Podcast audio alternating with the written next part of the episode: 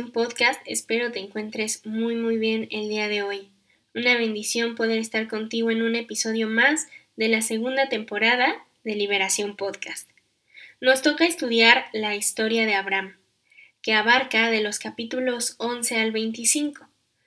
Esta historia la veremos a lo largo de tres episodios.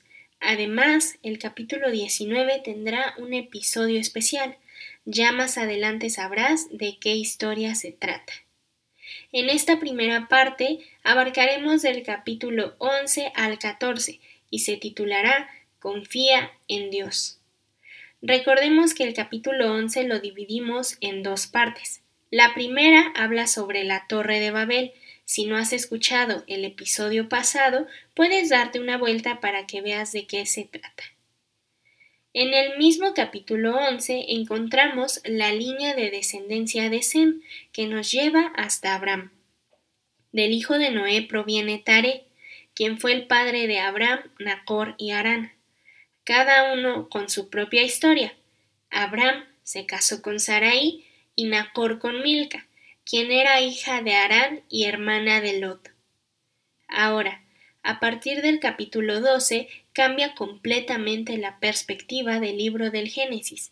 Como te estaba mencionando hace un momento, en el canal de Liberación Podcast podrás encontrar los sucesos que ocurrieron durante los primeros 11 capítulos del libro de la Biblia. Y es en el capítulo 12 donde ya encontramos una relación entre Dios y un solo hombre, y ya no con toda la humanidad como en los capítulos anteriores. Vamos a ver los primeros tres versículos del capítulo 12.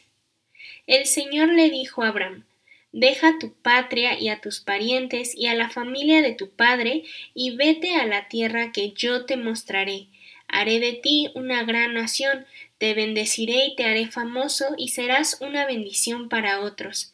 Bendeciré a quienes te bendigan, y maldeciré a quienes te maldigan todas las familias serán bendecidas por medio de ti.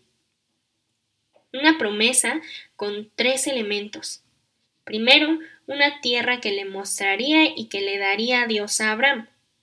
Una nación que haría de Abraham y después haría de Abraham una bendición. A sus setenta y cinco años, Abraham salió de Arán y se dirigió a la tierra de Canaán estableció su campamento junto al roble de More, y el Señor se le apareció y le dijo Daré esta tierra a tu descendencia. Abraham edificó un altar y lo dedicó al Señor. Después viajó hacia el sur y estableció el campamento en una zona entre Betel y Jai, y ahí edificó otro altar y también lo dedicó al Señor y adoró. Todo se escucha muy padre hasta ahora. La promesa de Dios a Abraham es asombrosa. Una tierra prometida, una nación bendecida y el hacer de bendición a Abraham para la humanidad. Pero tu confianza está puesta en Dios y tu fe está lo suficientemente fuerte para dejar todo lo que tienes y salir por lo que Dios te ha prometido? O es más fácil quedarte en la zona de confort. Mira cómo dice el primer versículo, vete a la tierra que yo te mostraré. Ni siquiera sabía a dónde se dirigía Abraham, pero él tenía su confianza puesta en Dios. Él le creyó a Dios. Sal de tu zona de confort y ve por lo que Dios ha prometido para tu vida. En el versículo 10 dice que un hambre terrible azotó la tierra de Canaán y obligó a Abraham a descender a Egipto. Ya estaban en la tierra prometida y realmente Dios nunca les dijo ni a Abraham ni a Sarai que fueran a Egipto. Sí, la situación no era muy clara y la angustia llegó a sus vidas por la hambruna. Pero su angustia superó su confianza en Dios. Y Abraham tomó la decisión de ir a Egipto. Y esto nos sucede muchas veces en nuestras vidas. Es fácil pensar y confiar que Dios está con nosotros cuando hay prosperidad y abundancia. cuando vemos que todo va resultando como nosotros lo pensamos. Pero ¿qué pasa cuando llega la dificultad? Llega la desconfianza y simplemente se nos olvida que Dios es fiel en todo tiempo, no solo cuando hay abundancia y prosperidad, se nos olvida que Dios está con nosotros siempre.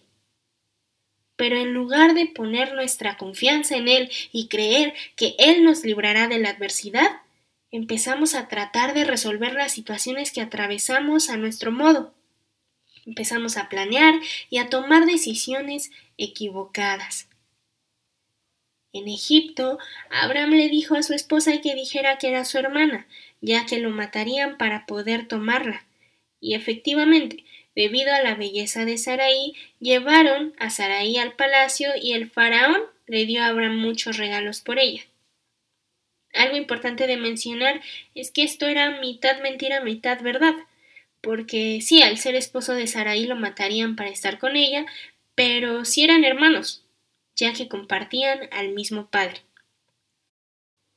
¿Y cuál fue la consecuencia de esta decisión? En el versículo 17 dice la palabra, pero el Señor envió plagas terribles sobre el faraón y sobre todos los de su casa debido a Saraí. El faraón mandó a llamar a Abraham y lo reprendió severamente. Le entregó a su esposa y pidió que los escoltaran, y expulsó a Abraham de su territorio. Llegamos al capítulo 13 y hay que mencionar dos cosas interesantes. La primera es que Abraham salió con su sobrino Lot de Arán.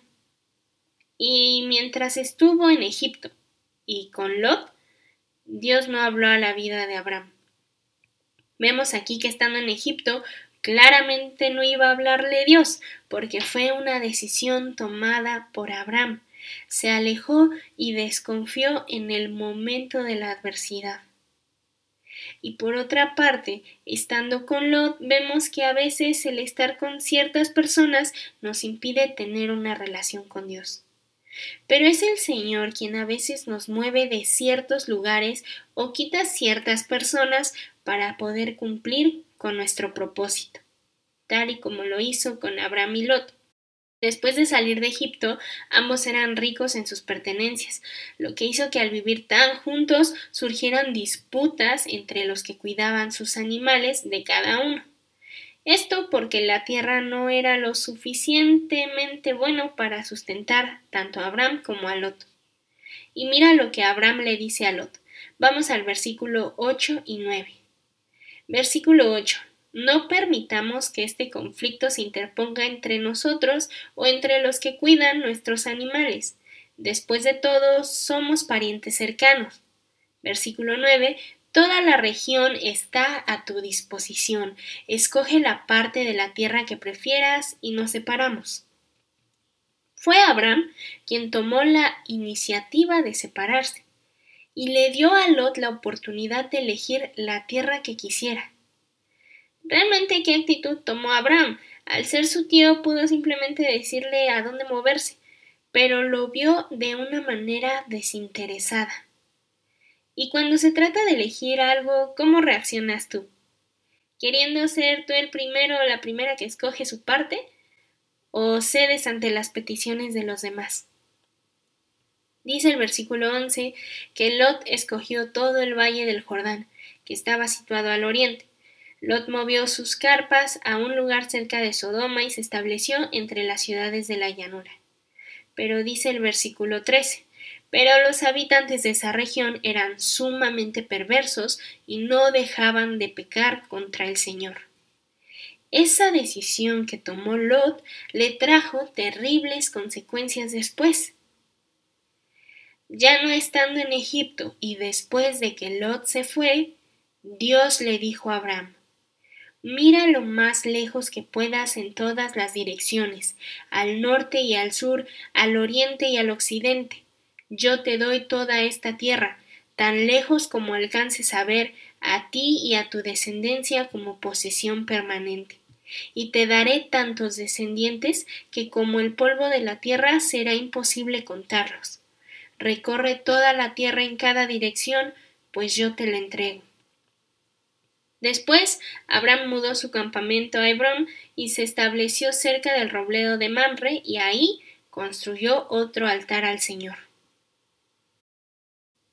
En el capítulo 14 encontramos la primera guerra registrada en la Biblia, pues nos menciona que los reyes de Babilonia, Elazar, Elam y Goim lucharon contra los reyes de Sodoma, Gomorra, Adma, Seboim y Zoar. En este conflicto terminó capturado Lot y se llevaron todas sus pertenencias.